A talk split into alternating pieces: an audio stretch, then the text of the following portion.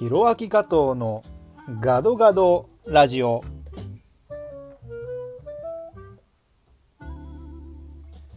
皆さんこんにちは。ミュージシャンシンガーソングライタータレント MC テレビのホストそして翻訳通訳などもやっております加藤弘明です。この番組はインドネシア日本そしてアジア世界を股にかけて活動する加藤弘明がざっくばらんにお話しさせていただく番組です。新型コロナウイルスとどまるところを知りません。皆様いかがお過ごしでしょうか？今日もジャカルタインドネシアからお届けしております。加藤弘明です。さて、えー、本当にコロナ以外の話題がなかなか見つからないんですけれどもねコロナが原因ですごいニュースが飛び込んできましたね先日、えー、志村けんさんコロナウイルスで亡くなられたということで重度の肺炎ということでした、えー、心よりご冥福をお祈りいたします。まあ、芸能界の方が亡くなってこんなにショックだったっていうのも久々な気がしますけども衝撃でしたね。志村けんさんが入院したっていうニュースは、えー、僕もジャカルタから、え、見てたんですけれども、まあ、まさかこんな早くね行ってしまうとは思わなかったですしやっぱり何といってもねなかなかこう実感が湧かないというかあのー、映像ではねたくさん見れるんで今は YouTube もありますしいろんな、ね、ところで志村けんさんの勇姿をね見ることができるので、まあ、なかなか実感が湧かないっていうところなんですけれどもまあ惜しい喜劇人を亡くしたなという感じがしています。まあ子供の頃からのヒーローですよね。僕らの世代にとってみれば志村けんの大丈夫だとか加トちゃんけんちゃんとか。たまにやっぱりねあのちょっとお色気シーンとかで親と一緒に見てると気まずいなんて時もありましたけども、まあ、それでもやっぱり面白かったし毎回見てたし、まあ、家族でね笑いながら見て。で、まあ、特番であるドリフ、ね、ドリフの大爆笑ですよね。8時台を全員集合の世代ではないですけれどもドリフはやっぱり見てましたし、まあ、あとはバカ殿ですよね。バカ殿も面白かったな。やっぱりあのメンバーでやってて。うーんまだまだ見たかったなっていうところですけれども本当にご冥福をお祈りいたします。そしてコロナはやっぱり怖いですね。うーんこうやって人の命をも簡単に奪っていくというところで、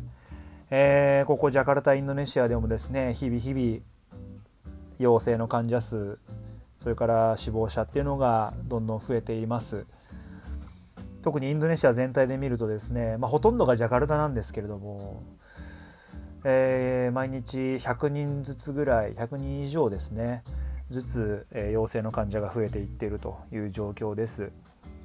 えー、陰性の患者もまあ5000人超えてるんですけれども、まあ、伸びはやっぱり陽性の患者に比べるとなかなか鈍いなっていう感じでまあ、検査を受けられる人も限られてますしね。やっぱりどう考えてもその富裕層というかある程度生活に余裕がある人たちは家にとどまって、えー、検査をしに行くっていうこともできると思うんですけどこの国というのは、まあ、特に貧困層、まあ、経済レベルでいうと ABCDE なんていう分け方するんですけれども D とか E にいる人たちっていうのが、まあ、国民の大半を占めるわけですよね。そういう人たちがどのぐらい検査を受けることができているのかおそらくほとんど受けられてないんですよねそしてそういう人たちが亡くなった場合にこれが果たしてコロナの影響で亡くなったのかそれとも違う病気で亡くなったのかっていうところを判断しづらいですし病院に行かないで亡くなる方っていうのももちろん多くいるわけで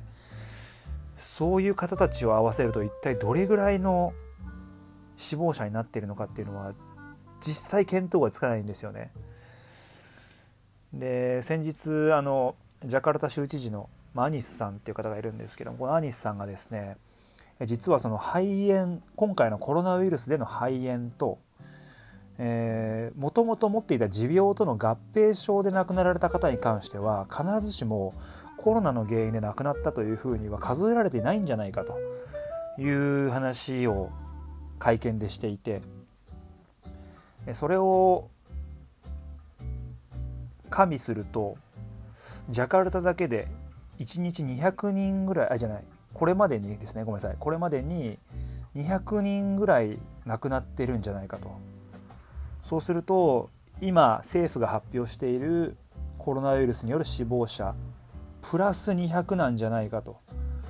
いうような話も出始めてます。となるとですよ。ついこの間1000人超えたばっかりなんですよね。インドネシアの、えー、陽性患者数。そこから、えー、今の現時点で、えー、死亡者数が150人ぐらいというところでこれプラス200で300人ってことになると1500人ぐらいの陽性患者の中から350人が亡くなってると。かなりの致死率ですよね。ジャカルタではもう10%なんて優に超える致死率を記録してるんじゃないかという話もあります。怖いですね、まあ、僕は実際ジャカルタにいるので、まあ、実際これからどうしていくのかっていうところはうーん僕も考えなきゃいけないなというふうに思っています。ただですね僕はまあ昨年インドネシアの方と結婚をして、えー、その妻を置いて日本に帰るっていうことが、まあ、選択肢上僕の中にはないので、まあ、基本的にはここにとどまって無事やり過ごすっていうことが、まあ、当面の目標になるかなとは思っています。えー、と今自宅待機を始めてから2週間ちょっとが経ちました。家でずっと過ごしてます。えっ、ー、とライブの予定もほぼキャンセルっていうか全部キャンセルですし日本で予定された仕事もキャンセルになったので基本的にはまあ仕事がない状態ということです、えー、なので毎日ライブ配信を YouTube で行っていて、えー、これはもう自分の精神衛生上の こともあるんですけども、まあ、毎日ね、外部の人と話したり交流したりすることで、えいろんな情報を得られるし、まあ、みんなを励ますこともできるし、まあ、こういう時にエンターテインメントとかって何ができるのかなっていうのはやっぱり考えなきゃいけなくて、うん、今まではねあのイベントへのお誘いがあってテレビの誘いがあって行って出演して、まあ、そこで何かを発信して人々を見てくれる人たちを楽しませるっていうことだったんですけどまあ、ライブもそうですよねあのイベントに呼ばれて行って歌いに行ってっていうことだったんですけどなんか根本的にそのエンターテインメントの在り方っていうか何ができるのかっていうのをま見つめ直すいい機会になってるなとは思ってます。なのであの自分から発信するっていうことをもっともっと強化していかなきゃいけなくて、まあ、実はこれまでもそういうタイミングがたくさんあってやらなきゃやらなきゃと思っていた割に全然自分からコンテンツだったりとかねいろいろ発信できてなくて、まあ、自分がこういう状況に立たされて初めて気づくっていう初めてこれ気づくというか初めて気づいてたんですけど初めて行動に起こすっていうことでまあ自分もまだまだ全然ダメだなと思いながらでもやらないよりはやった方がいいので、まあ、一歩ずつということで、えー、毎日ライブ配信を1時間インドネシア時間の9時半から夜9時半からなんで日本時間だと11時半ってちょっと遅い時間なんですけど、まあ、その時間に毎日ライブストリーミングをしています。ほとんどインドネシア語でやってるんですけど、えー、日本語でやる時もちょいちょいあって。でもいろんな人がね遊びに来てくれるんですよね。すごくやり始めて分かったのはやっぱりみんなこういう時だからこそつながったりとかですね。あの交流してるんだっていう時と場がすごく重要になってくるんだなっていうのはあの集まってくれる人たちのコメントとか見てて思います。やっぱり一人で暮らしてる人もいるし何かと不安になるようなニュースが多いので人とのつながりっていうのは今ソーシャルディスタンスってね日本でもようやく言われ始めましたけどあの人と人との距離を取るっていう政策というかあの方針インドネシアではまあ2週間ぐらい前からずっと言われていて、まあ、人と距離を取る。もともと人と人との距離がすごく近い国なので国民性なのでなかなかみんな慣れない部分もあるしやっぱりこう会ったらハグしたりとかっていうのも普通だったし、まあ、そういうのが一切できないし、まあ、何より人に会いに行けないっていうところでみんな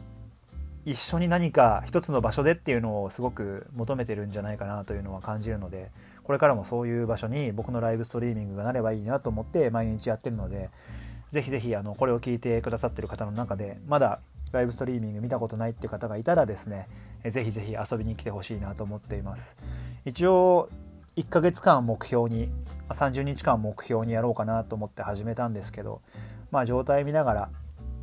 環境が変わらないようであれば、まあ、そのまま続けていこうかなというふうに思っています、まあ、少しずつ見てくれる人が増えればいいなというふうには思っていますあとは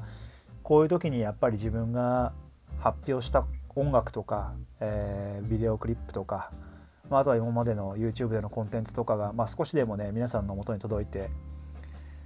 まあ、時間を埋めるだけではなくてですねあの心をこうあったかくしたり元気にしたりするようなコンテンツになっていればいいなというふうに思っています。さて、まあ、あの、とはいえですね、いろいろ行動もしていかなきゃいけないので、実は、まあ、前回の放送でもお話ししたんですけれども、えー、募金を立ち上げています。えー、非正規雇用者、それから、まあ、フリーランスの人とかですね、あとは、うーんこうバイクの運転手とかですね、まあ、とにかく需要が減っている人たちを助けたいということで、えそういう人たちを助けられる募金を、え開始しています。え詳しくは僕の SNS を見ていただけるといろいろ情報が書いてありますのであの余裕がある方は少し寄付をしていただければ幸いです。まあ、もうそろそろ今60%超えてるんであと40%ぐらい集まれば行動に移せるのでぜひぜひ皆さんの応援をお待ちしています。それでは今日はこの辺で失礼したいと思います。SNS はひろあきカット39で Twitter も Instagram もやってますのでぜひお願いします。ウェブサイトはひろあきカット .com でやってますのでぜひ覗いてみてください。それではまた次回の放送でお会いしましょう。お相手は加藤弘明でした。参拝順パラギみんな元気で